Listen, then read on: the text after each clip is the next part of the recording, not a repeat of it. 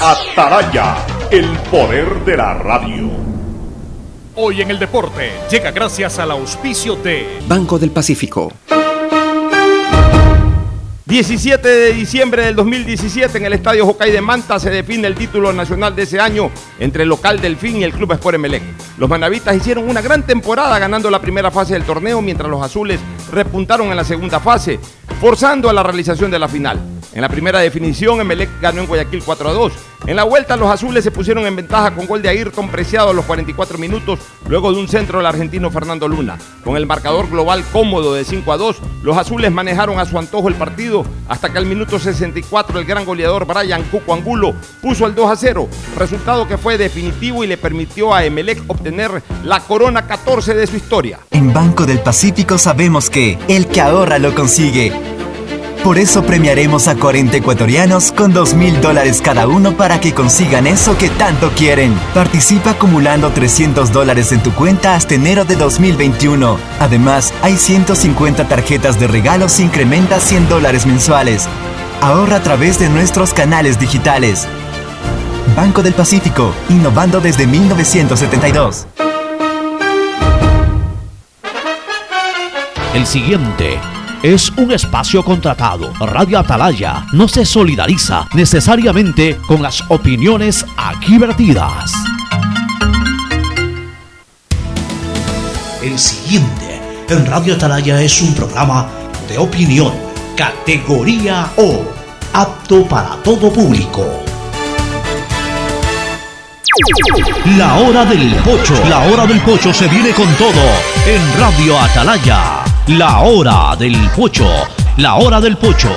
Alfonso el Pocho Car y su equipo traen para ustedes la opinión política, la opinión deportiva, más premios, sorpresas, regalos para sus oyentes. La hora del pocho. Aquí en Radio Atalaya. Cada día más líderes. Buenos días, este programa es auspiciado por Aceites y lubricantes Gulf, el aceite de mayor tecnología en el mercado. Esta Navidad el mejor regalo es estar conectado con los que más quieres todo el tiempo. Venga claro y aprovecha mucho más tus gigas con la mayor cobertura 4.5G del Ecuador. Universidad Católica Santiago de Guayaquil y su plan de educación a distancia, formando siempre líderes. Con el Banco del Pacífico gánate 2 mil dólares, tan solo acumulando 300 dólares hasta enero del 2021. Abre tu cuenta a través de la APP Onboard BDP y empieza a participar.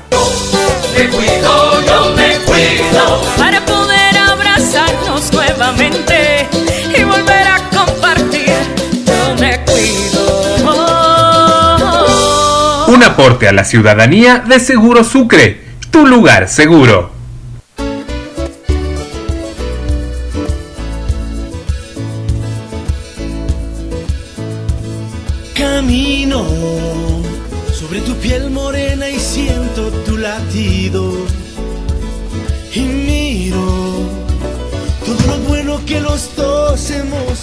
Muy bien, entramos a la hora del pocho, 680 Sistema de Emisoras Atalaya. En su año 76, Atalaya nunca falla y marca la raya del bienestar, del progreso y la libertad de Guayaquil, de Ecuador y del mundo. Por eso es una potencia en radio.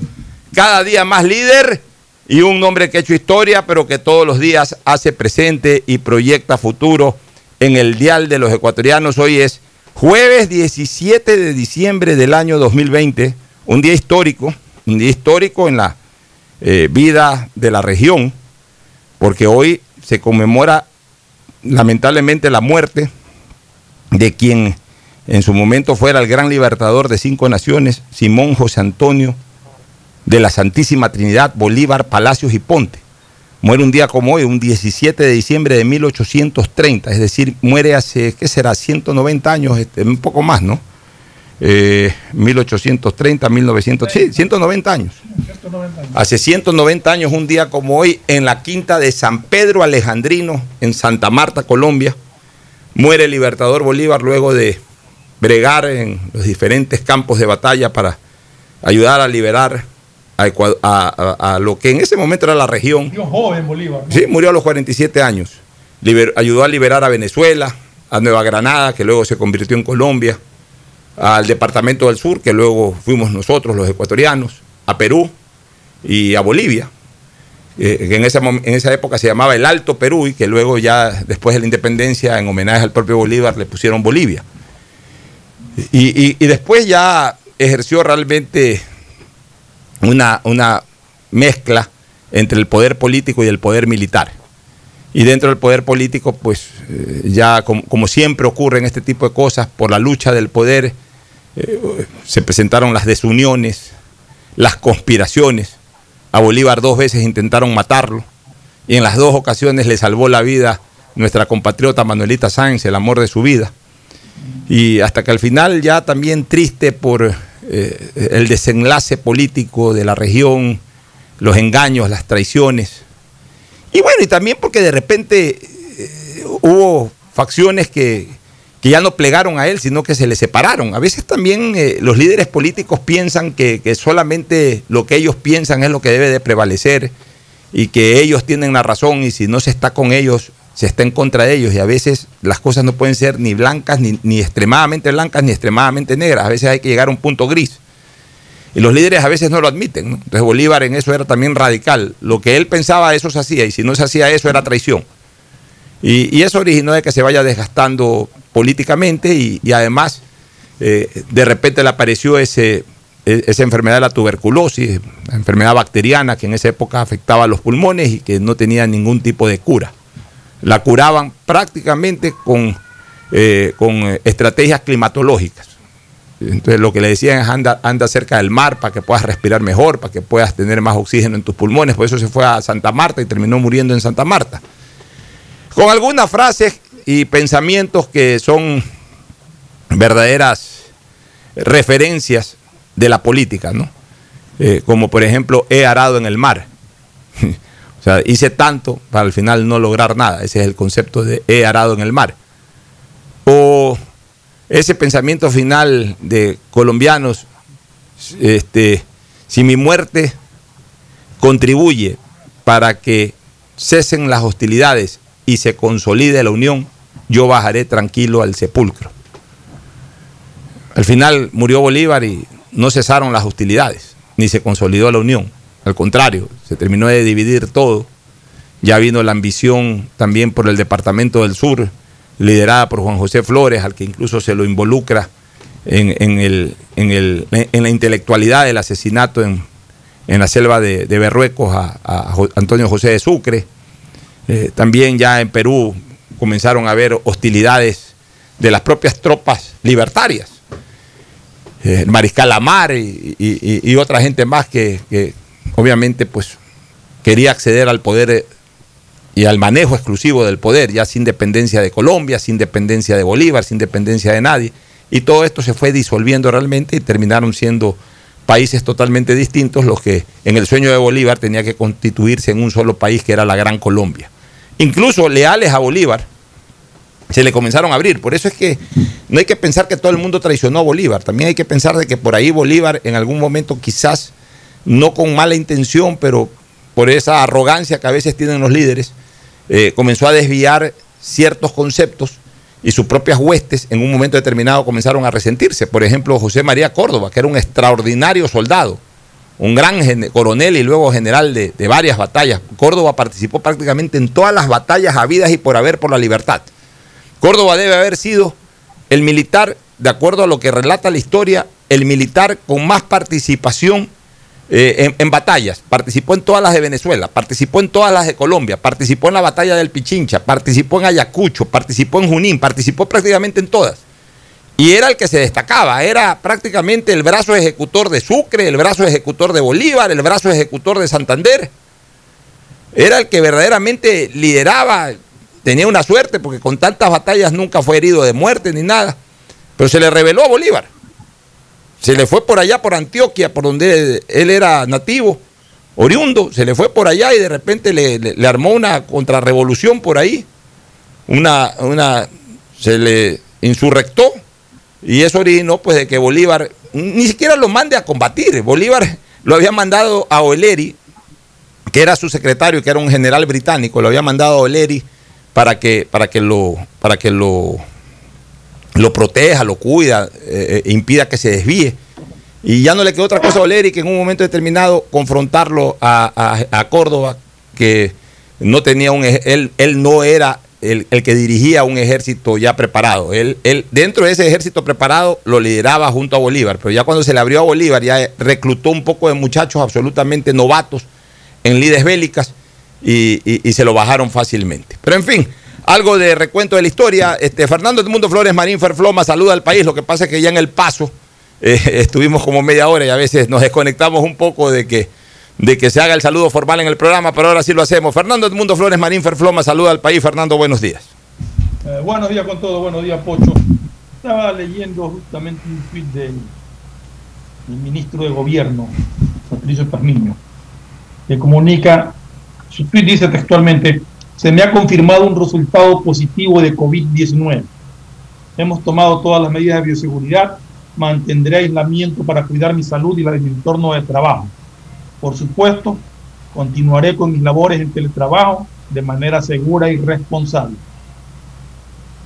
Bueno, pero siempre... según la información que la proporciona nuestra amiga Tania Tinoco, la prefecta de Pichincha, Paola Pavón, también estaría contagiada de COVID.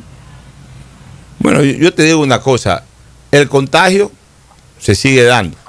O sea, no, podemos eh, pensar de que ya la gente no se está contagiando. Lo que pasa es que la aceleración del contagio no es tan mayúscula como en, en marzo, abril y mayo. Y sobre todo la letalidad de la persona que es contagiada no es gravísima como en marzo, abril y mayo, en donde prácticamente el que le caía COVID era 50-50. Por ahí salía bien con muchas dificultades o por ahí simplemente ya no regresaba a su casa una vez que se iba a un hospital. Ahora, eh, la gente que le da COVID, incluso hay tratamientos domiciliarios, los médicos además recomiendan el tratamiento domiciliario. Lo único que hay que estar alerta es a los primeros síntomas de los dos, tres primeros días para no dejar desapercibido el tema y, después que si ya se llega a grabar, ahí sí ya es un poco más complicado. Si se lo trata de inmediato, puede hacerlo desde su casa, un tratamiento casero, bajo prescripción médica, bajo vigilancia del médico de cabecera, y la persona sale sin ningún tipo de problema. Esa es la diferencia con lo que ocurría en, en la época de la cuarentena. De todas maneras, tenemos que seguirnos cuidando y si bien es cierto que nos alienta el hecho de que la vacuna ya esté por llegar al Ecuador y que ya en otros lados del mundo nos estamos vacunando o se está vacunando la humanidad. Por eso digo nos, porque somos parte de la humanidad, aunque a nosotros directamente todavía no nos corresponde, no nos toca. Ya eso nos alienta, pero también eso nos permite pensar de que no eh, eh, estamos ya fuera de peligro, sino solamente cuando la vacuna nos llegue al brazo.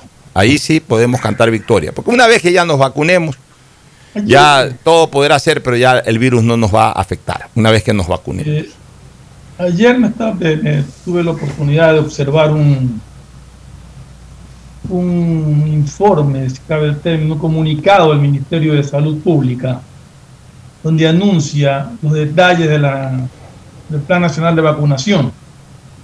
Y, está, está, estableciendo pues cómo funcionaría y habla de que en enero del 2021 la fase cero, plan piloto, son 50 mil dosis, que iría personal de primera línea, adultos mayores, centros geriátricos y sus trabajadores, o sea, los trabajadores de los centros geriátricos. Estas son las primeras personas que van a recibir eh, estas dosis, estas 50 mil dosis que van a llegar.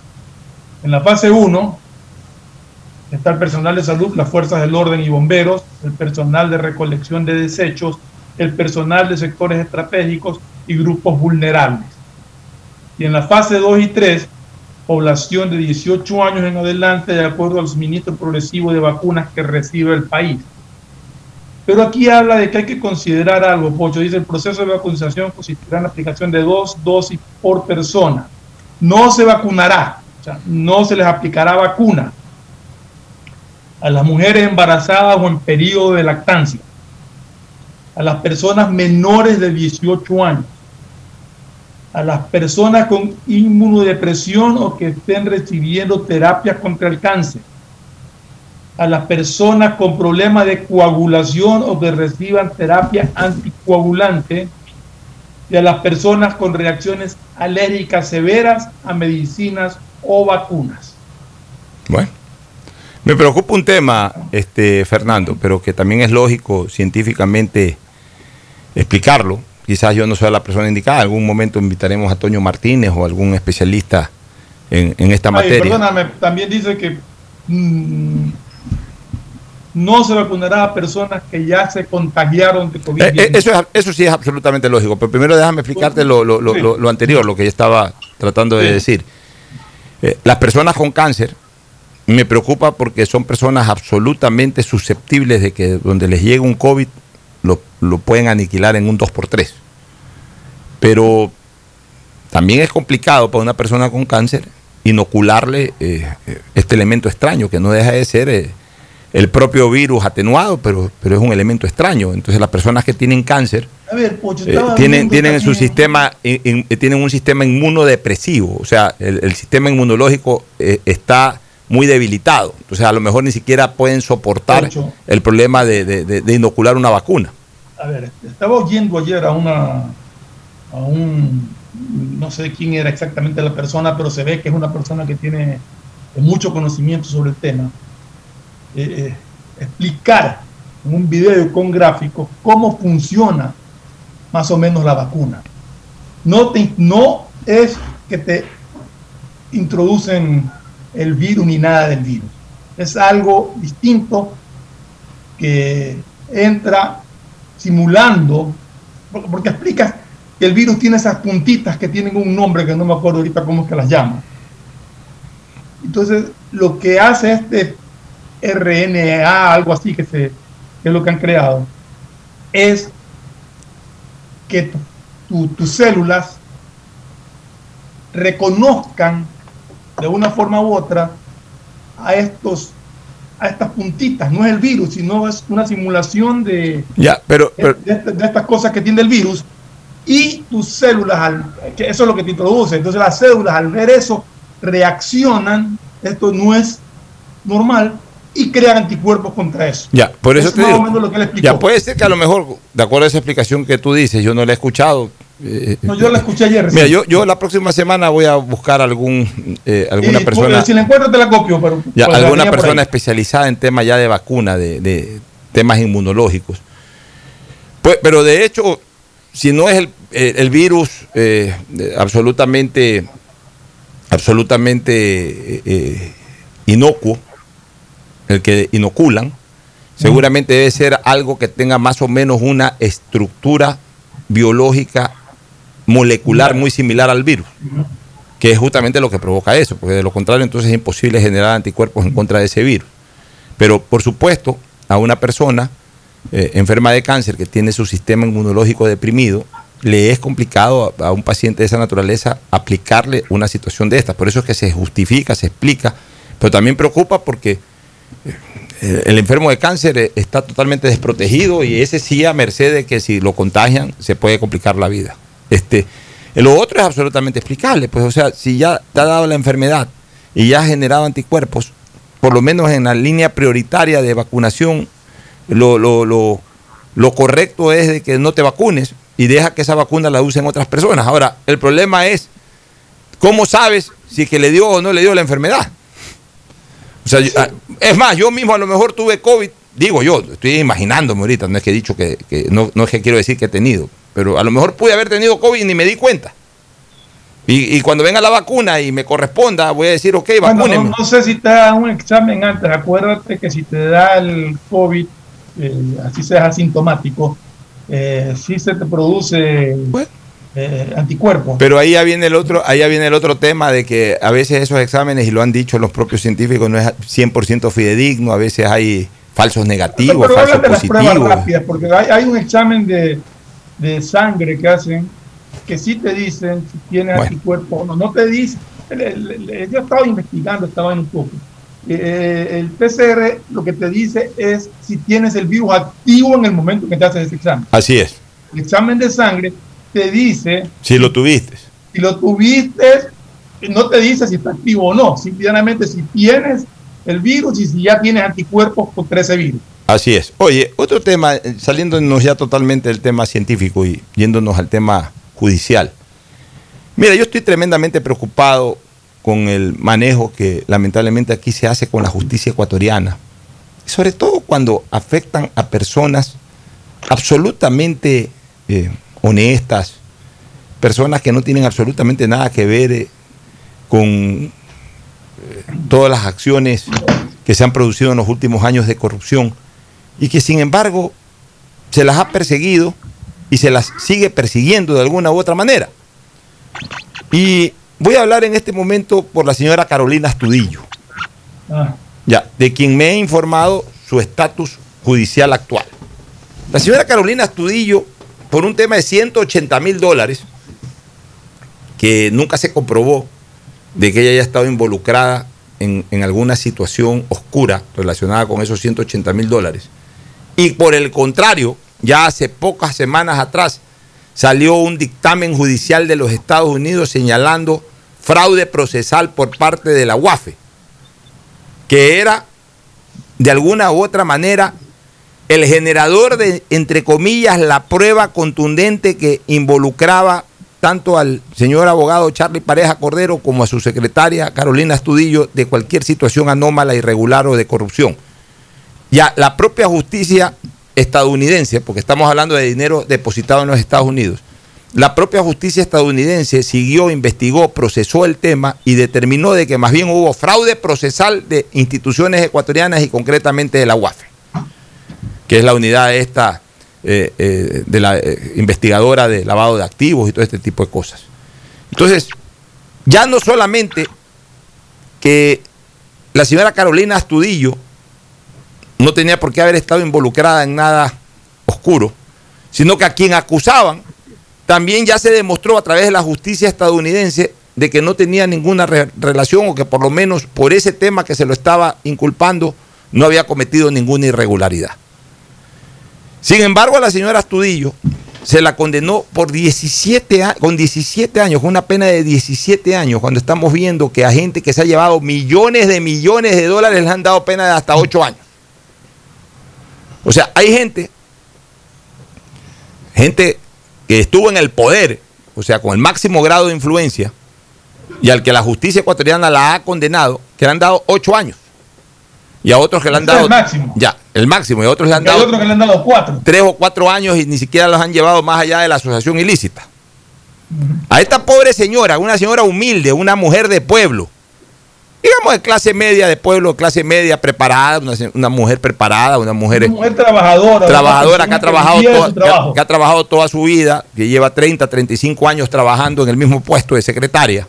Secretaria ejecutiva, por supuesto, porque debe haberse preparado como para ser secretaria ejecutiva de un estudio jurídico.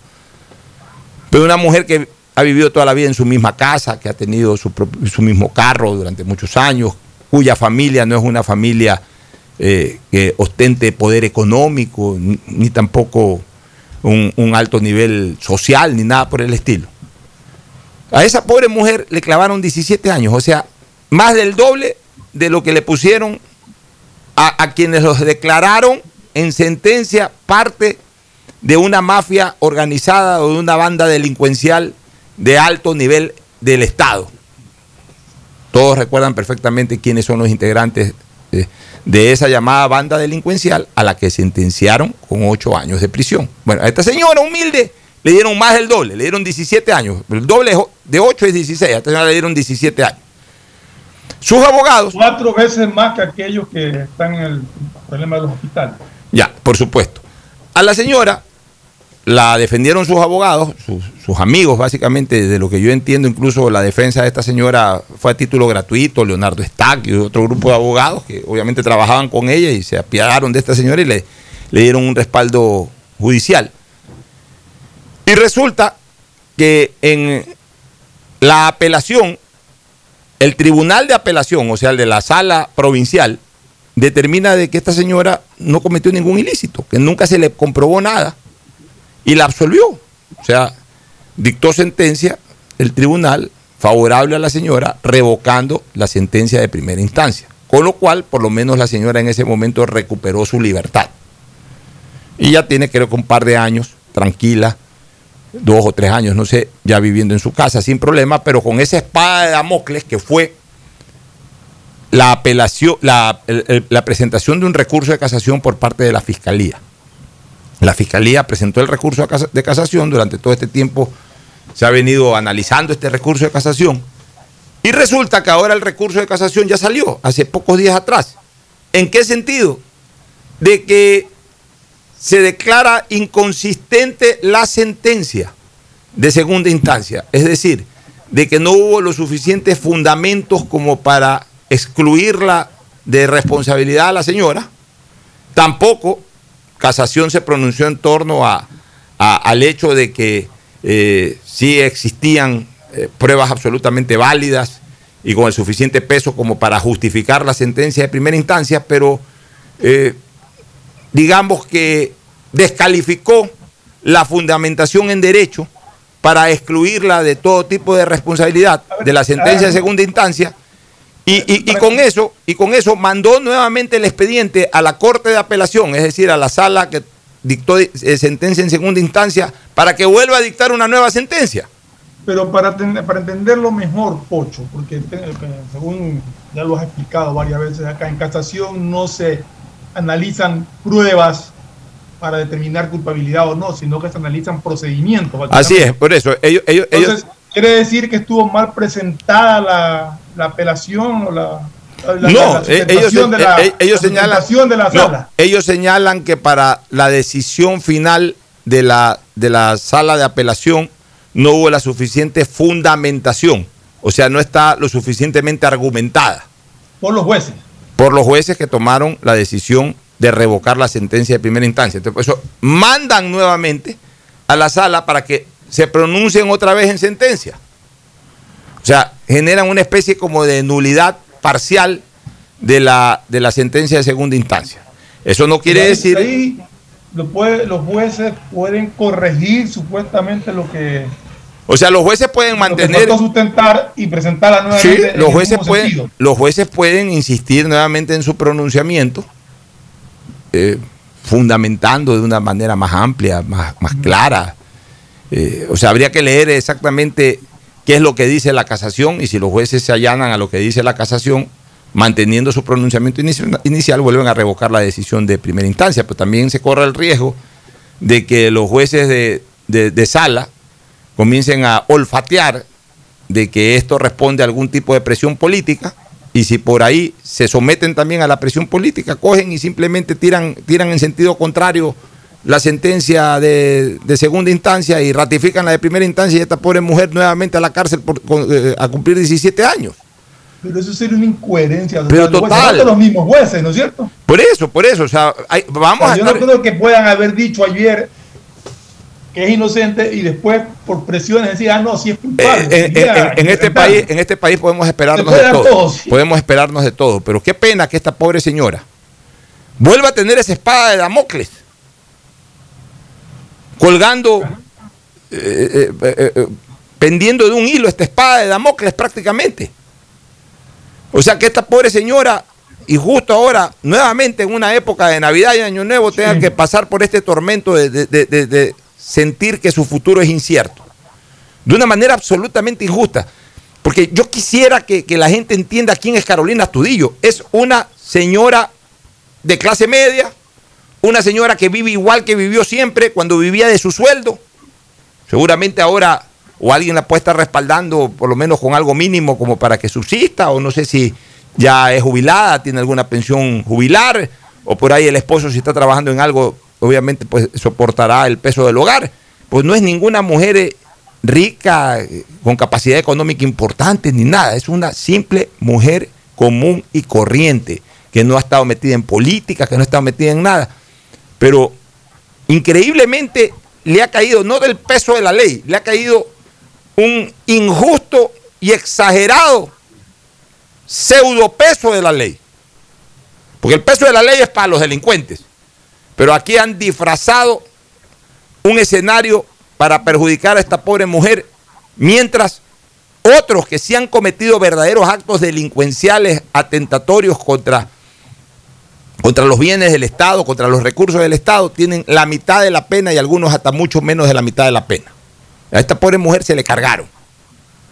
Entonces, no hay derecho a que la justicia actúe de esa manera. Yo creo que si la fiscalía sabe, como yo pienso que sí saben, de que se han desvanecido verdaderamente las pruebas mal presentadas incluso este, al inicio del proceso, de que ya no tiene soporte, la fiscalía no tiene soporte para llevar adelante esto, yo creo que la fiscalía también en un momento determinado tiene, debería tener la, la suficiente la suficiente eh, lealtad con la justicia. Ocho, tienen que tener. Y, en un momento determinado reconocer aquello y, retirar todo tipo de acusación. Tienen que tener claro, Pocho, que esto se trata de justicia, no se trata de, ah, yo gané, ya te acusé una vez, ahora tengo, que, tengo que, meterte en presa como sea. Es que ese es el no, ese se trata de justicia. ese es el Hay que ser justos. Es que, escúchame una cosa, ese es el mal criterio que maneja la fiscalía, no de ahora, de siempre. La fiscalía cree que su rol es siempre buscar la culpabilidad incluso en donde no existe. O sea, la fiscalía tiene que perseguir los delitos. Pues si eh, eh, dentro del proceso o dentro de las propias investigaciones de la fiscalía, el fiscal observa de que no hay pruebas contundentes y, además que es, es, es absolutamente evidente y notorio de que una persona no es parte de un delito, no porque ya comenzó, tiene que seguir. Por eso hay los informes eh, o, los informes abstentivos por parte de la, o los dictámenes abstentivos por parte de la fiscalía, que eso se permite dentro de una fase procesal también. Pero en un momento determinado, ya cuando el proceso sigue su curso y los jueces mismos se dan cuenta de que no hay pruebas de peso, de que lamentablemente, digamos, para quienes investigaban en ese sentido, las cosas no fueron lo suficientemente contundentes como para demostrar que una persona incurrió en delito, tampoco es cuestión de encapricharse y de ir hasta las últimas consecuencias para un tema que no amerita ir hasta las últimas consecuencias, porque además ya hay una resolución judicial incluso extraterritorial, o sea, en otro país, en donde se demuestra que más bien los que cometieron delitos fueron instituciones del Estado como la UAFE, que cometió fraude procesal. Pero aquí es todo lo contrario, o sea, aquí la persecución política no ha cesado, señores. Y la persecución política hoy abraza hasta personas comunes y corrientes como la pobre señora Carolina Estudillo. Nos vamos a la primera pausa y retornamos, Fernando. El siguiente es un espacio publicitario apto para todo público. ¿Qué más, mis brosters? Somos Giga y Minuto. Habla bien, esos manes de CNT saben. Pero de Leif. Y con sus paquetes prepago de 1 a 6 dólares, recibes 2 gigas en redes sociales. Y muchos megas adicionales para navegar. Sí cachaste, ¿no? Pero more than you. CNT, conectémonos más. Más información en www.cnt.com.es. Seamos responsables con los héroes de nuestras calles. En esta emergencia sanitaria, recuerda desechar las mascarillas y guantes en una funda separada de la basura común. Protégela con otra funda y cuando la saques, rocía cloro sobre ellas. Tampoco deseches objetos contaminados en las calles y si son de gran volumen, llévalos a los centros de acopio autorizados. Encuentra las direcciones en www.puertolimpio.com. Puerto Limpio, juntos por Guayaquil. Ciudadanos capacitados en educación vial. Eso es lo que necesita Guayaquil. Por eso la ATM presenta el programa de educación vial más completo del país. Peatones, ciclistas, usuarios, conductores, transportistas, motociclistas estarán informados de cómo se mueve Guayaquil. También los más pequeños aprenderán a través de videos y actividades lúdicas sobre movilidad segura. Ingresa a atm.gov.es. Con la ATM nos movemos seguros. Autorización número 1571. CNE, Elecciones Generales 2021. El aeropuerto de Guayaquil te informa que durante el mes de diciembre, por la salud de todos, solo un acompañante podrá recibir o dejar a los pasajeros. No te confíes, es tiempo de evitar aglomeraciones. Utiliza siempre mascarilla, lávate las manos y mantén el distanciamiento social. Con nuestros controles y tu colaboración en el cumplimiento de las normas de bioseguridad, podremos disfrutar de estas fechas tan especiales. Alcaldía de Guayaquil, en coordinación con Autoridad Aeroportuaria de Guayaquil. Autorización número 1588. CNE, Elecciones Generales 2021. Desde que me cambié a Claro, todo carga rapidísimo. Y yo soy el mejor jugando en línea. Y yo trabajo en casa mientras todos disfrutan navegando al doble de velocidad. Esta Navidad comparte el regalo de estar conectados. Contrata internet claro de 50 megabytes desde 20 dólares más impuestos y recibe el segundo mes de instalación gratis. Además, puedes financiar una laptop nueva en claro.com.es. Válido del 17 de noviembre del 2020 al 6 de enero del 2021 o hasta agotar stock. Más información, condiciones en claro.com.es. Detrás de cada profesional hay una gran historia. Aprende, experimenta y crea la tuya. Estudia a distancia en la Universidad Católica Santiago de Guayaquil. Contamos con las carreras de marketing, administración de empresa, emprendimiento e innovación social, turismo, contabilidad y auditoría, trabajo social y derecho. Sistema de educación a distancia de la Universidad Católica Santiago de Guayaquil, formando líderes siempre. En la Prefectura del Guayas sabemos que el futuro de nuestros niños y jóvenes depende de su formación y conectarlos con la educación es esencial para una provincia de oportunidades. Son 11 zonas rurales que ya cuentan con el servicio de Internet gratuito. Entre las zonas con accesos están Junquillal, Data, Mariscal Sucre, Cauchiche, San Jacinto, La Resistencia. Porque reducir la brecha digital es lograr igualdad en nuestra provincia. Autorización número 1782. CNE, Elecciones Generales 2021.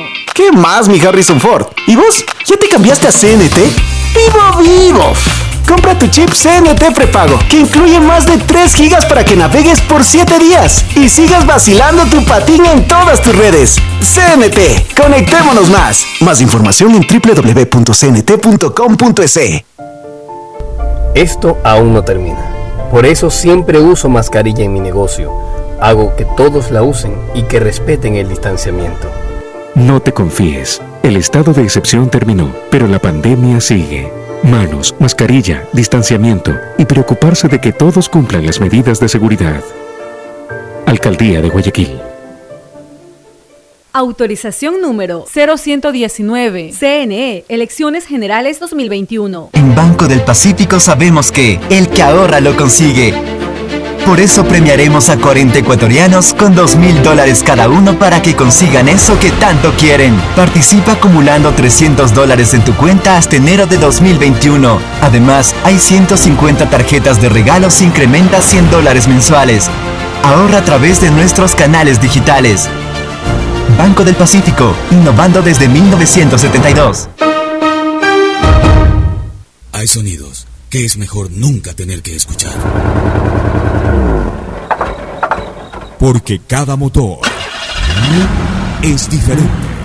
Desde hace 104 años, Lubricantes Gulf mantiene la más alta tecnología y calidad en línea de aceites para motores a diésel y gasolina. Está hecho con una fórmula especial para dar excelente protección a todo tipo de motores, evitando el desgaste prematuro de pistones, anillos y árbol de levas, ayudando a mantener limpio el motor y libre de depósitos que se forman por las altas o bajas temperaturas. Dele a su motor lo que se merece. Lubricantes Gulf, la más alta tecnología en lubricación. 104 años preservando la vida de su motor. Lubricantes Gulf. Gulf es más lubricante.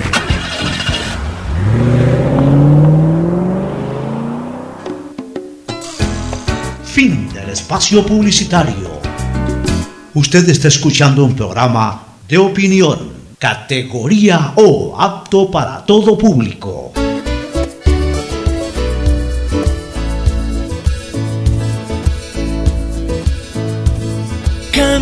Bueno, vamos a la última parte de análisis político, eh, Fernando. Mira, el Código de la Democracia que se reformó no contempla la posibilidad de que los vocales del Consejo Nacional Electoral sean destituidos por los jueces del Tribunal Contencioso o viceversa. El conflicto generado por la participación del movimiento Justicia Social en los comicios del 2021 propició esta pugna de poderes.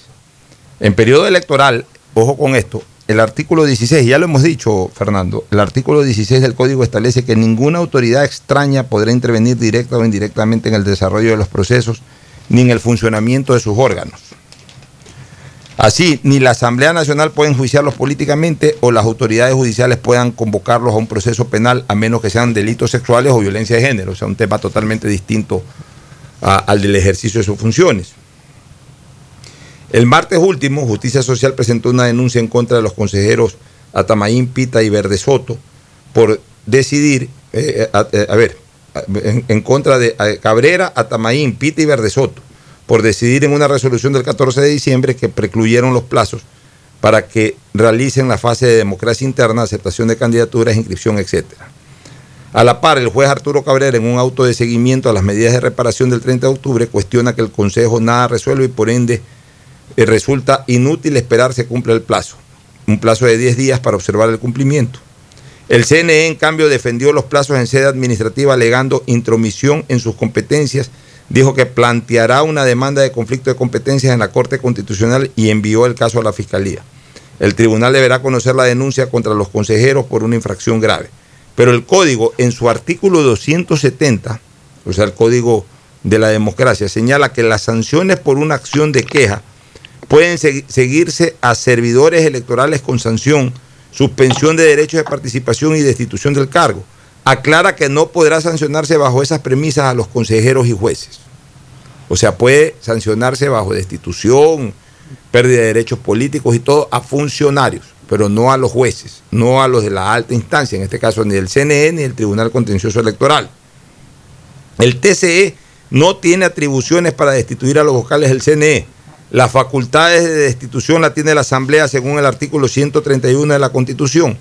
Que un magistrado enjuicie por desacato es otro proceso. Agregó, eh, agregó, eh, se agregó por parte de algunos asambleístas que ni el Contralor puede destituirlos al momento porque sus resoluciones son apelables ante los tribunales contenciosos administrativos. O sea, ¿qué quiero decir con esto o qué quiero, qué a qué tema quiero llegar con esto, Fernando? Que tal como yo lo he señalado varias veces, tanto los miembros del Tribunal Contencioso Electoral como los del Consejo Nacional Electoral son absolutamente inmunes en este momento de las circunstancias, es decir, dentro de un periodo absolutamente electoral. Nadie se puede entrometer.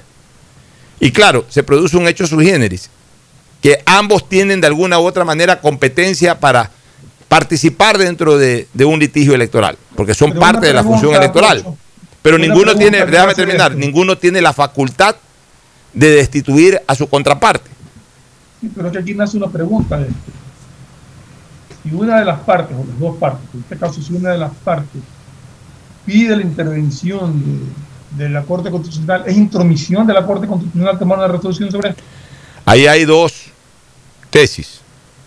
Hay una tesis de que en tiempo de periodo electoral nadie puede entrometerse. Solamente la función electoral puede decidir. La función electoral está constituida por estas dos instituciones. Pero también hay una tesis, una tesis constitucional, que la Corte Constitucional es dirimente en conflicto de competencias. Y si una de esas partes este, invoca la presencia o la, acción arbitral de la Corte Constitucional porque se considera de que hay un conflicto de, de competencia, sí puede haber el argumento constitucional para que participe. Normalmente esto no debería haberse dado. Normalmente esto no debería haberse dado, pero, pero eh, eh, habría que quizás regular de una manera mucho más expresa hacia futuro sobre el tema. Pero, pero la. Corte Constitucional sí podría tener la argumentación, porque sí hay normas constitucionales que amparan la participación de la Corte, y la Corte, este, a mi criterio, a mi criterio, sobre temas de, de decisión constitucional, tiene una facultad supratemporaria. Es decir, va más allá de los tiempos. No importa si estás en tiempo electoral, si estás en cualquier tiempo ante un conflicto constitucional, la Corte puede resolver. Pero también ahí viene el concepto. Entonces, cada vez que haya un litigio eh, electoral, puede ser, eh, puede ser transportado ese litigio o, o envuelto en un concepto constitucional y entonces ya no resuelve ni el CNE ni resuelve tampoco el Tribunal Contencioso, sino que resuelve la Corte. De hecho, de hecho, hoy quería ir. Eh, eh, eh, el tema de, la Corte, suponiendo, deje- dejemos de lado el tema de la Corte. O sea, supongamos que, la Corte diga no participo o que no se hubiera pedido la participación de la, de la Corte. a la larga, la última palabra, la última decisión dentro de esta pugna la tendría el Consejo Nacional Electoral, que es quien elabora las papeletas y que es quien convoca las elecciones. Más allá de que sea legal o no, no estoy viendo ver, eso. déjame, tendría la déjame última ir, ya, déjame ir desarrollando un poco, porque esto es absolutamente sui generis y complicado. Sí, una cosa de lo más Mira, loco, ¿no? la, ley orga- la ley orgánica de garantías jurisdiccionales y control constitucional, que es la que regula muchas de las actuaciones de la Corte Constitucional. Y si no me equivoco, de hecho, la ley sí, porque yo la he leído. Y si no me equivoco, el Código de la Democracia también lo establece, que también es una ley orgánica. Señalan que en tiempo electoral la Corte no puede en un momento determinado receptar eh, reclamos contenciosos electorales justamente para permitir que las entidades de la función electoral sean las únicas que resuelvan. Pero ahí también puede haber otra interpretación. La Corte no se puede meter en recursos contenciosos electorales, o sea, de parte interesada. Pero acá es un caso sui generis, de, de- de una de esas dos instituciones que está reclamando un conflicto de competencia. Entonces, para, ¿cuál, es, ¿cuál es el espíritu y de alguna manera el texto de la ley que he señalado anteriormente para efectos de que la Corte no se involucre en este tipo de eh, re- recursos contenciosos electorales? Impedir de que sea la Corte Constitucional la que resuelva problemas electorales con partes interesadas, es decir, con candidatos, con organizaciones políticas. Pero acá no es un tema que ante la Corte Constitucional la está presentando un candidato o la está presentando una organización política, sino que la está presentando una propia institución del Estado vinculada a la función electoral que dice, hey, se me está metiendo, aún dentro de la misma función electoral, se me está metiendo otra institución dentro de mi facultad competitiva. Y, y quiero que usted dirima quién tiene la potestad sobre este tema en particular.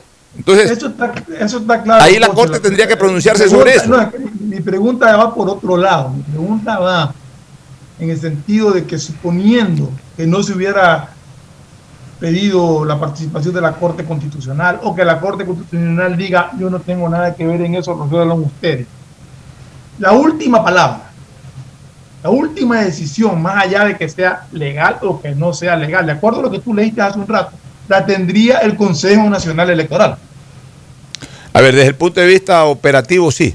Operativo, exactamente, desde el ¿Por punto qué? de vista operativo. ¿Por qué desde el punto de vista operativo? Porque el Consejo Nacional Electoral dice, no inscribo esa candidatura y no inscribió esa candidatura y manda a hacer las papeletas y ahí sí no puede hacer nada el Tribunal Contencioso. O sea, el Tribunal Contencioso no puede llamar a la imprenta y decir, no, no, no, párame Eh. esas impresiones, van estas acá. Eso no puede hacer el Tribunal Contencioso A eso me Electoral. refería. O sea, la última de la palabra la tendría. Ya, pero ahí pueden haber consecuencias ulteriores. Ah, no. Que presumo, escúchame, que, que- que digamos que preveo o que las comento, pero que no las puedo confirmar porque, ya te digo, esto es un tema sui generis. Pueden haber consecuencias ulteriores como, por ejemplo, que algún candidato afectado, en este caso la organización Justicia Social, presente una acción, eh, una, una acción de protección, podría ser una acción eh, extraordinaria de protección, una acción extraordinaria de protección, eh, en algún momento ¿Ante quién? ante la Corte Constitucional porque se afectaron principios constitucionales que fueron respaldadas por una instancia superior en cuanto a dirimencia de temas electorales, que es el Tribunal Contencioso, y que no fueron escuchadas por el Consejo Nacional Electoral.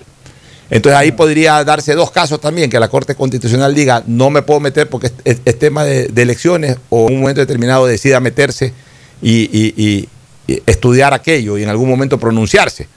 Y dentro de ese pronunciamiento puede decir de que se violaron esos derechos y por tanto podría generarse hasta cierta nulidad del proceso. O sea, todo es un relajo. Todo es un relajo. Entonces, yo te digo una cosa, si ya no se iban a poner de acuerdo, antes de que pase aquello, es decir, una posición tajante unilateral de una de las dos, yo diría que por bien de la patria que se pronuncie la Corte Constitucional. Sí, eso, eso es lo ideal. Ya, ya por último, ya por bien de la patria. Ya que la Corte Constitucional diga, ¿sabes qué? Esto es así. Y ahí sí ya, ahí muere el tema. Ya, y si la Corte Constitucional se, se pronuncia, ya terminen estas pugnas y dediquémonos a lo que realmente hay que hacer, ¿no? Ya, por eso, ya ahí, ya por último que dirima la Corte Constitucional y que la Corte Constitucional se pronuncie. El problema, mira, el problema no es de que la Corte Constitucional se pronuncie, sino cuándo se pronuncia. Ese es el problema. ¿Y por qué ese es el problema? Porque, vuelvo a repetirte, de lo que conocí hasta antes, a ver, esto fue firmado y resuelto el día lunes, ¿no verdad? Lunes. Hasta el martes, ayer te soy sincero, ayer no me puse a ver noticiero, nada, ayer me dediqué a ver los partidos de fútbol. Pero hasta el martes que vi noticieros en la noche, todavía no llegaba ni siquiera a la Secretaría de la Corte Constitucional la resolución del CNE. Que yo pensé que a primera hora del martes iba a estar en, el- en el- en el- en el- en la Corte. De lo que se informó. tarde, el lunes- fue el lunes en la noche prácticamente. Ya, por eso yo pensé que el martes a primera hora iba a estar, pero hasta el martes en la noche claro. todavía no entraba. Ayer desconozco peso y contenido porque vuelvo a repetir, no sé si los noticieros informaron o no al respecto, yo me dediqué a ver el fútbol, no vi noticieros, pero espero que haya entrado ayer.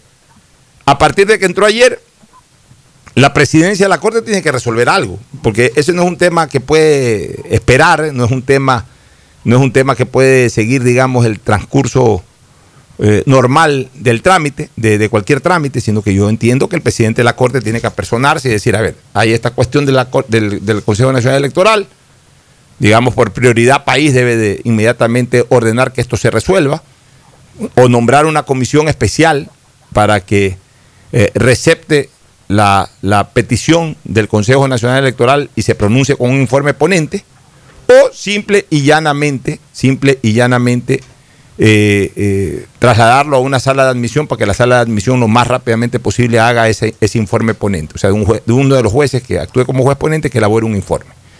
Ya, eso toma un tiempo. Porque ojo con una cosa, y yo no sé si lo explicaba aquí en calor político, pero, pero lo vuelvo a explicar. Incluso para esto se va a necesitar, Fernando, eh, que se cumplan ciertas acciones o que se permitan ciertas acciones propias de este tipo de cosas. Por ejemplo, la participación de las partes. O sea, eh, las partes tienen derecho a, a- a- a ser escuchadas, a ir eh, ante, ante los jueces constitucionales, pedir audiencia e ir y explicar. Puede haber hasta que podía participar otras a- personas. amigos curay, puede haber. Es decir, eh, personas, terceros interesados, y de repente se inscriben mil personas para lo de este amigos curay, porque todo el mundo quiere hablar sobre este tema y van y hasta para figuretear van. Y, la Corte podrá reducir, podrá decir, ¿sabes qué? No voy a recibir a mil personas, sino solo a 100, pero tiene que recibir. y igual eso dilata.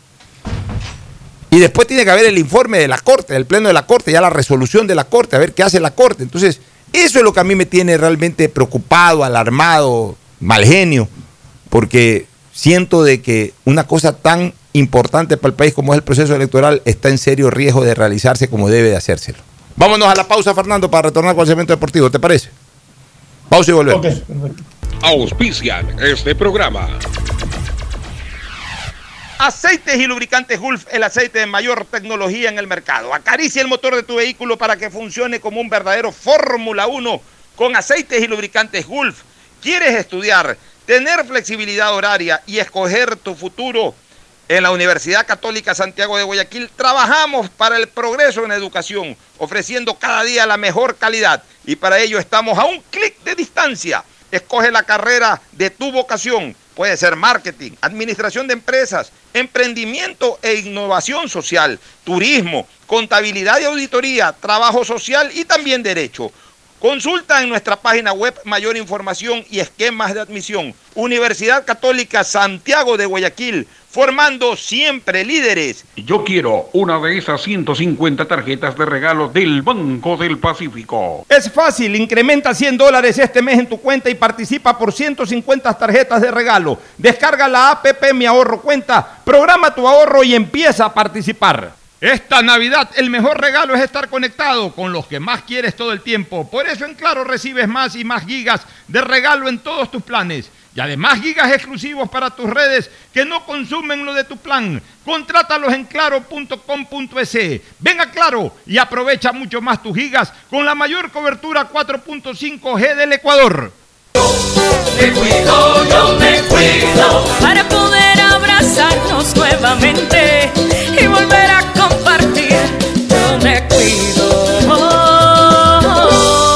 aporte a la ciudadanía de Seguro Sucre, tu lugar seguro. Estamos en la hora del pocho. Hoy en el deporte llega gracias al auspicio de Banco del Pacífico. 17 de diciembre del 2017 en el Estadio Jocay de Manta se define el título nacional de ese año entre el local Delfín y el Club Sport Emelec. Los manavitas hicieron una gran temporada ganando la primera fase del torneo mientras los azules repuntaron en la segunda fase, forzando a la realización de la final. En la primera definición, Emelec ganó en Guayaquil 4 a 2. En la vuelta, los azules se pusieron en ventaja con gol de Ayrton Preciado a los 44 minutos, luego de un centro del argentino Fernando Luna. Con el marcador global cómodo de 5 a 2, los azules manejaron a su antojo el partido hasta que al minuto 64 el gran goleador Brian Cuco Angulo puso el 2 a 0, resultado que fue definitivo y le permitió a Emelec obtener la corona 14 de su historia. En Banco del Pacífico sabemos que el que ahorra lo consigue. Por eso premiaremos a 40 ecuatorianos con 2 mil dólares cada uno para que consigan eso que tanto quieren. Participa acumulando 300 dólares en tu cuenta hasta enero de 2021. Además, hay 150 tarjetas de regalos e incrementa 100 dólares mensuales. Ahorra a través de nuestros canales digitales. Banco del Pacífico, innovando desde 1972. En la hora del pocho presentamos Deportes, Deportes.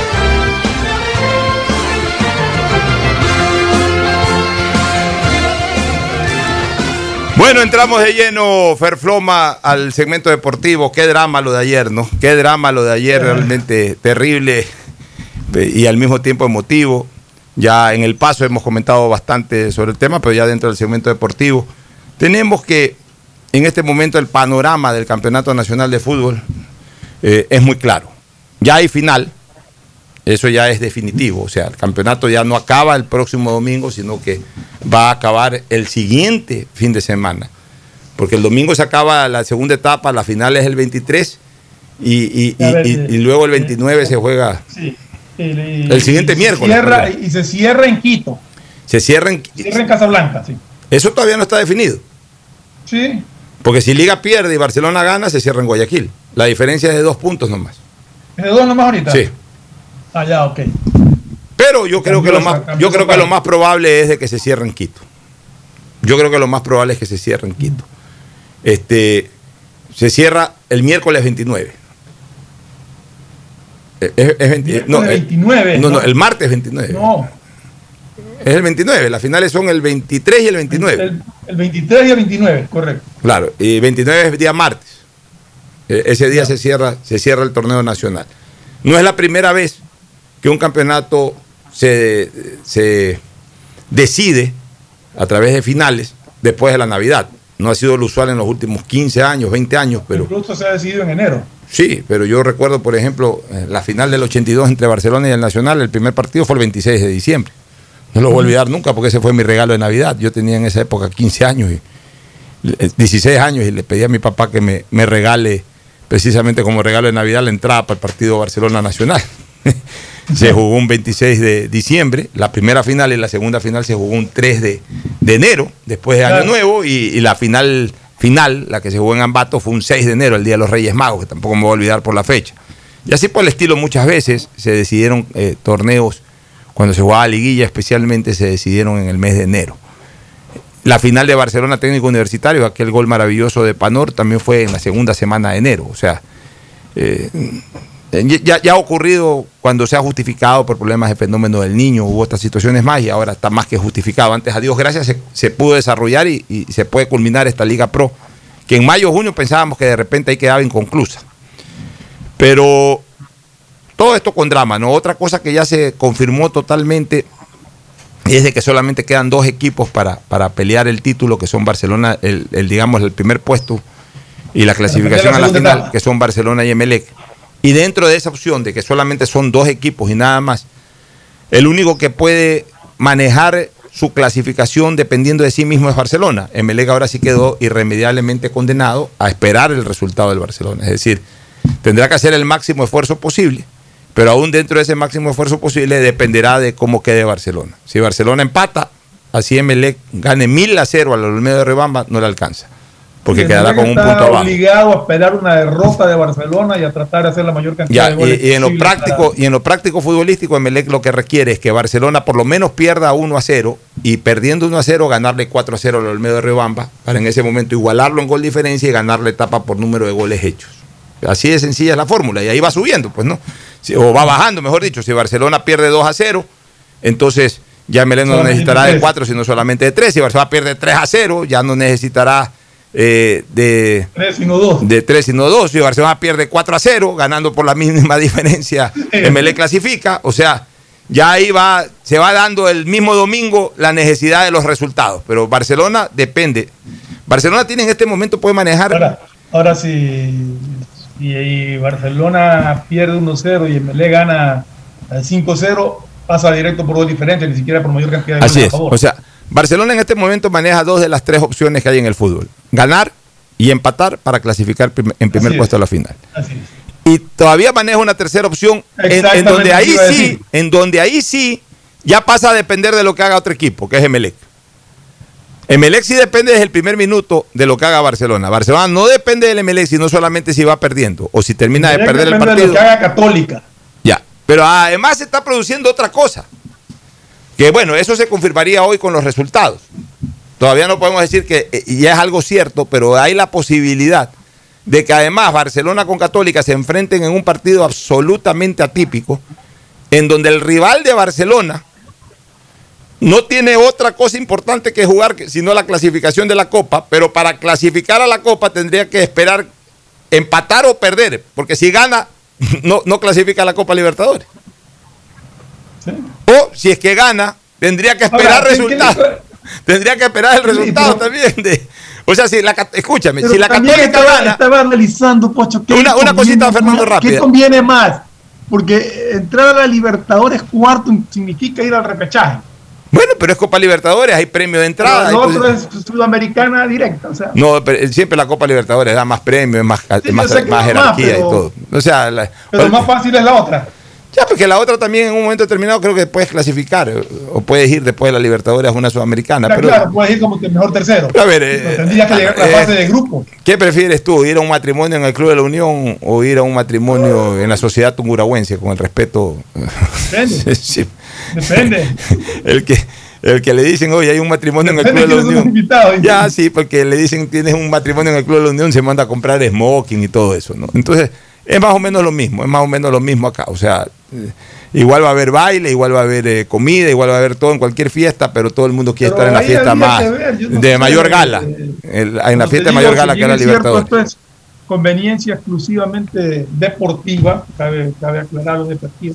También queda en juego la integridad de los jugadores, como han manifestado al menos Galinda y Kaiser, que ellos no van a pensar Sí, en nada pero- más pero- que en ganar. Ya, está bien, pero, pero ojo que no es, no, no es falto de ética en un momento determinado velar por sus propios intereses, porque no es En un un... momento he dicho que No, es yo lo sé, yo lo sé, pero que también un poco se ha vendido ese concepto he dicho que es meramente deportivo, pero sí está el, el, el- el- orgullo de uno, o sea, no me interesa, yo salgo a ganar. Ya, ok, entonces, si es que sale a ganar y gana la Católica, entonces ambos, Barcelona y Católica, van a depender del resultado de Melec.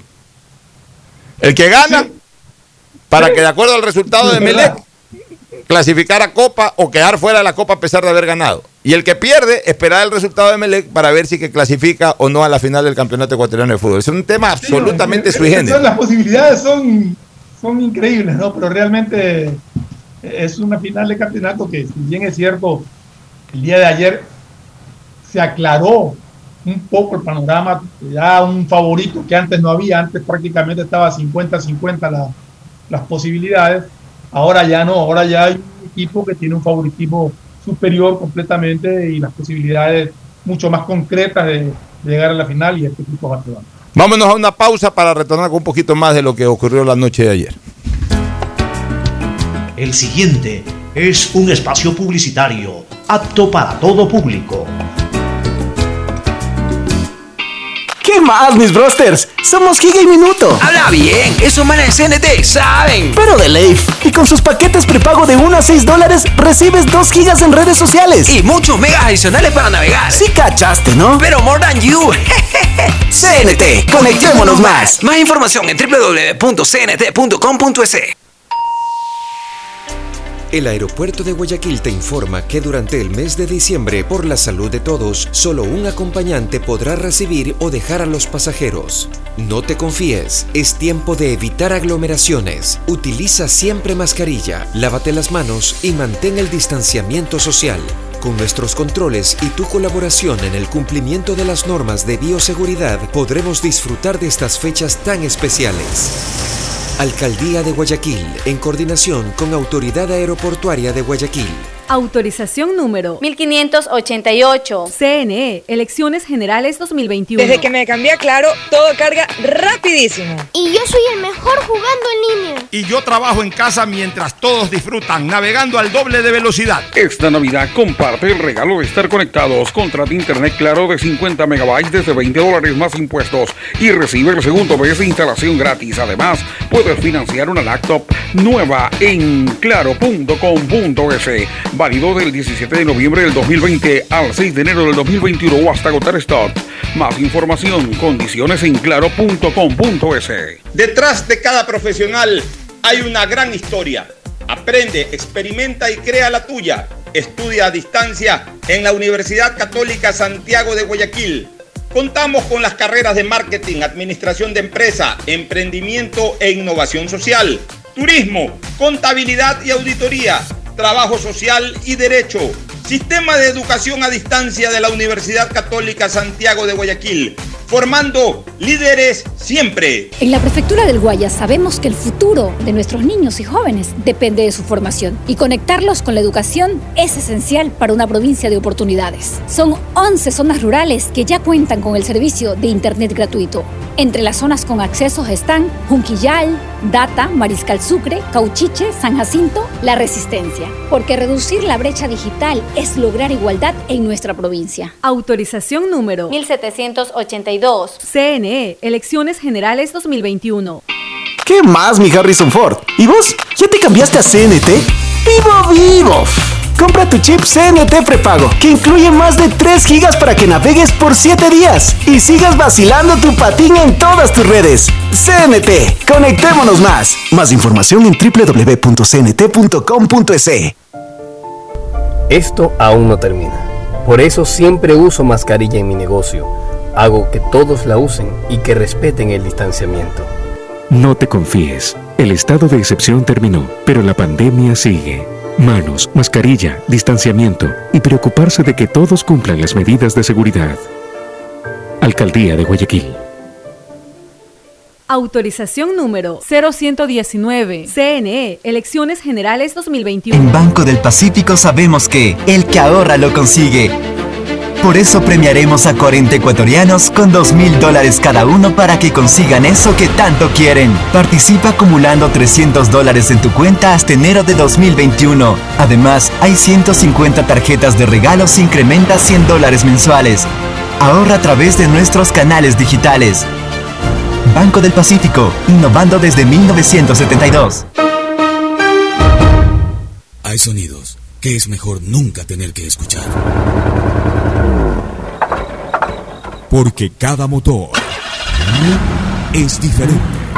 Desde hace 104 años, Lubricantes Gulf mantiene la más alta tecnología y calidad en línea de aceites para motores a diésel y gasolina. Está hecho con una fórmula especial para dar excelente protección a todo tipo de motores, evitando el desgaste prematuro de pistones, anillos y árbol de levas, ayudando a mantener limpio el motor y libre de depósitos que se forman por las altas o bajas temperaturas. Dele a su motor lo que se merece. Lubricantes Gulf, la más alta tecnología en lubricación. 104 años preservando la vida de su motor. Lubricantes Gulf. Gulf es más lubricante.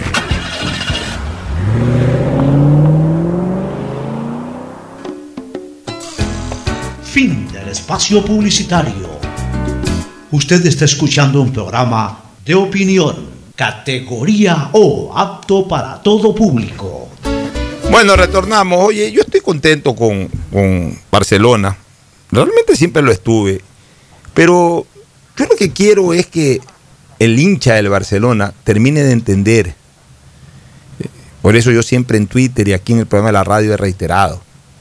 Que, que ya se dejen de cosas. O sea, el problema es de que la gente desde que existe televisión eh, privada y ESPN, este tipo de cosas, y ven demasiado fútbol internacional, homologa el nivel del fútbol internacional con el nivel del fútbol ecuatoriano. Entonces, el paladar exquisito que le puede generar un gran partido de Europa, quieren tenerlo acá en el Ecuador y el nivel no es el mismo. O sea, primero no terminan de entender eso. Incluso un sector del periodismo, especialmente el periodismo joven, tampoco lo, lo, lo termina de interpretar. Y entonces confunden lo que es jugar bonito con lo que es jugar bien. Para mí Barcelona casi siempre ha jugado bien. Es que es imposible que un equipo que al- a una fecha del final esté con tres puntos en el primer puesto arriba del segundo. Es imposible que haya jugado mal. O sea, eh, no puede el, el puntero haber jugado mal una temporada. Eso no existe. Puede haber jugado feo, que es otra cosa, pero no, no, no que no ha jugado bien. Pero mira tú, que cuando comenzó esta etapa, Mbele jugaba muy mal. Mbele jugaba pésimo y terminó encontrando un sistema que lo llevó a ser puntero del campeonato. O sea, logró recuperar un nivel. Eh, El caso de Barcelona es distinto porque se ha mantenido toda la etapa, se ha mantenido arriba. Ya, y entonces los hinchas de Barcelona dicen que Barcelona juega mal, que ha jugado mal todo el año.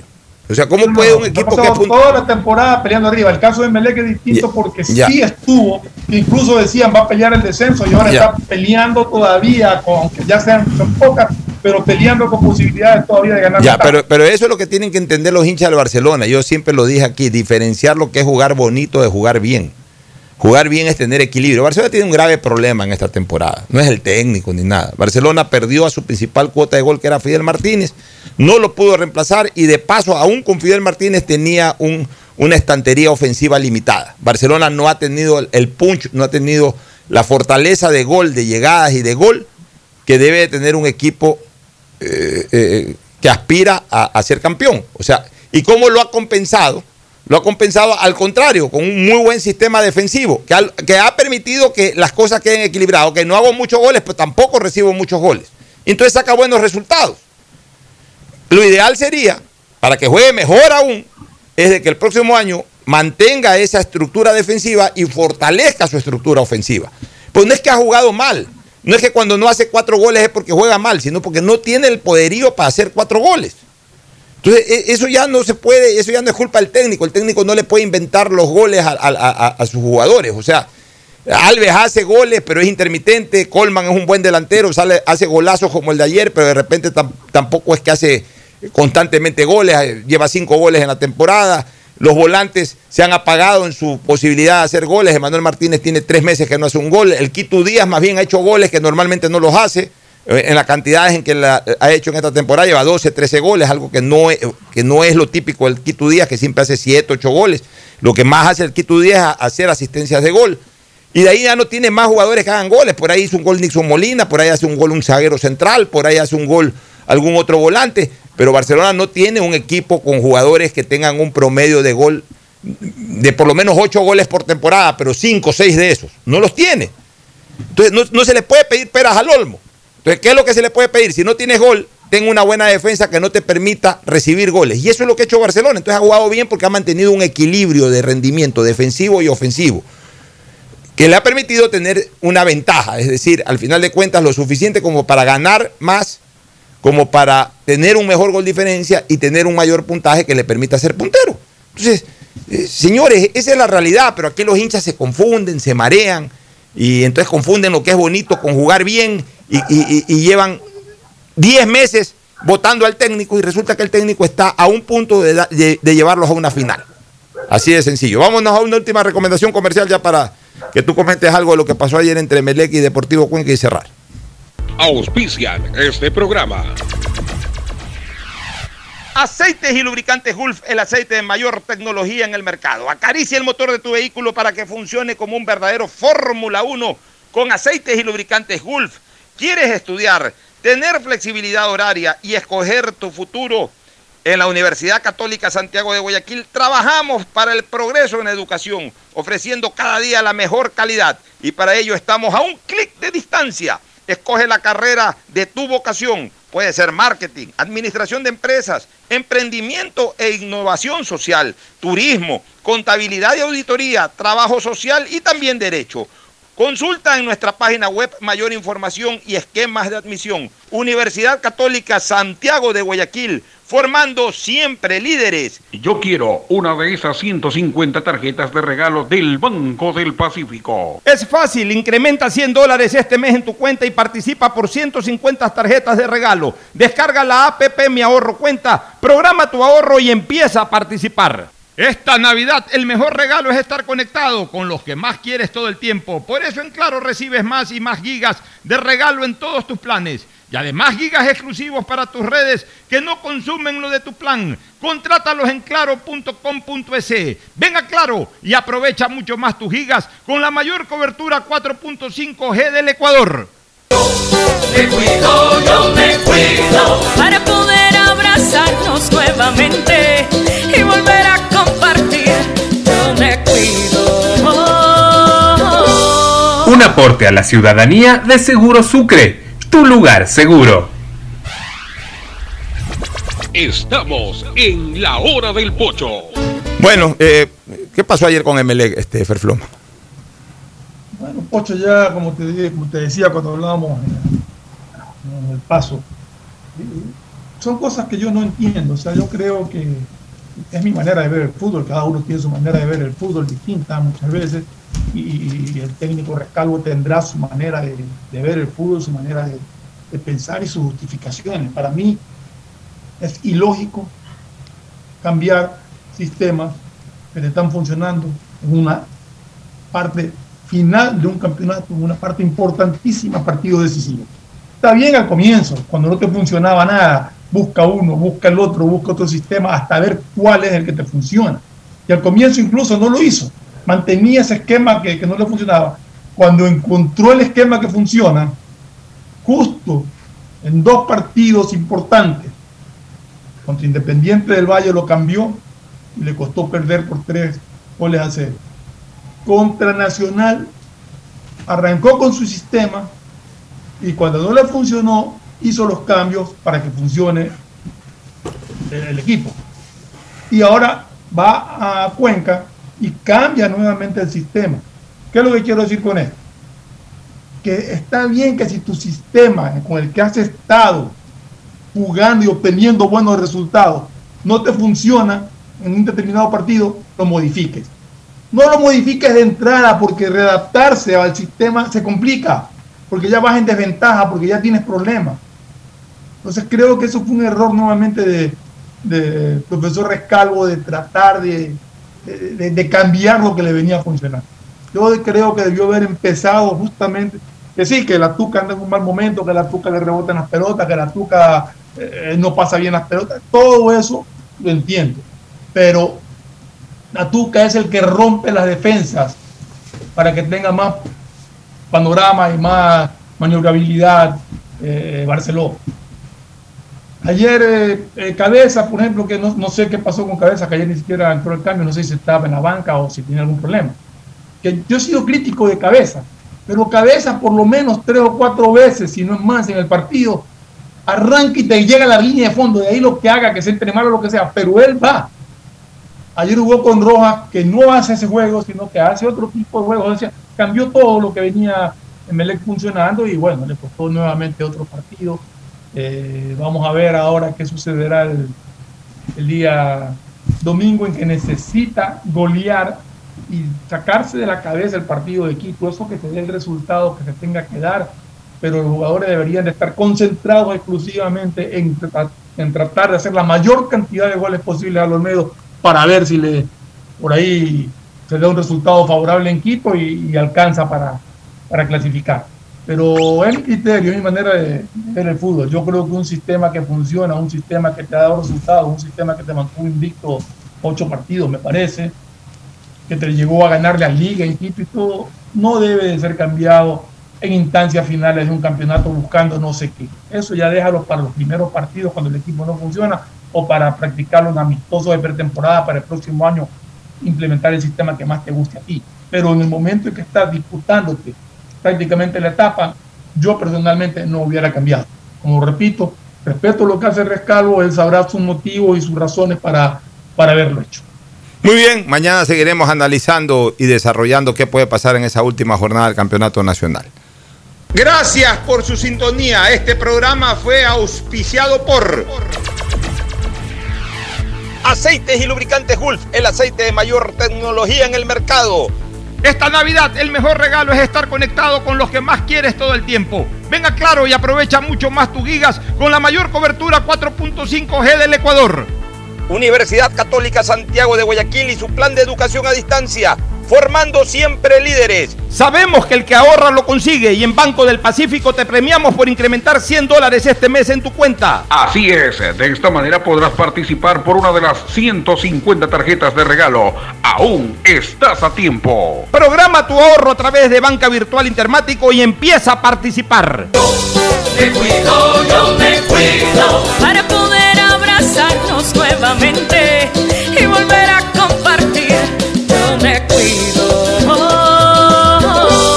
Un aporte a la ciudadanía de Seguro Sucre, tu lugar seguro. Este fue un espacio contratado. Radio Atalaya no se solidariza necesariamente con las opiniones aquí vertidas.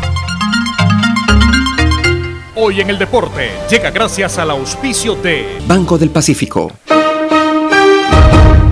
17 de diciembre del 2017 en el Estadio Jocay de Manta se define el título nacional de ese año entre el local Delfín y el Club Sport Emelec.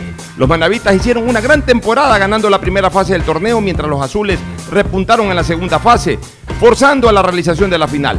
En la primera definición, Emelec ganó en Guayaquil 4 a 2.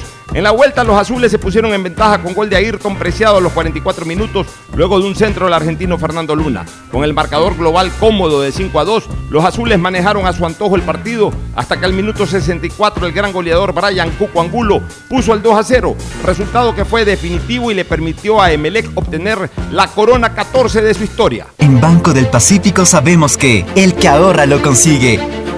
Por eso premiaremos a 40 ecuatorianos con 2 mil dólares cada uno para que consigan eso que tanto quieren. Participa acumulando 300 dólares en tu cuenta hasta enero de 2021. Además, hay 150 tarjetas de regalos e incrementa 100 dólares mensuales. Ahorra a través de nuestros canales digitales. Banco del Pacífico, innovando desde 1972.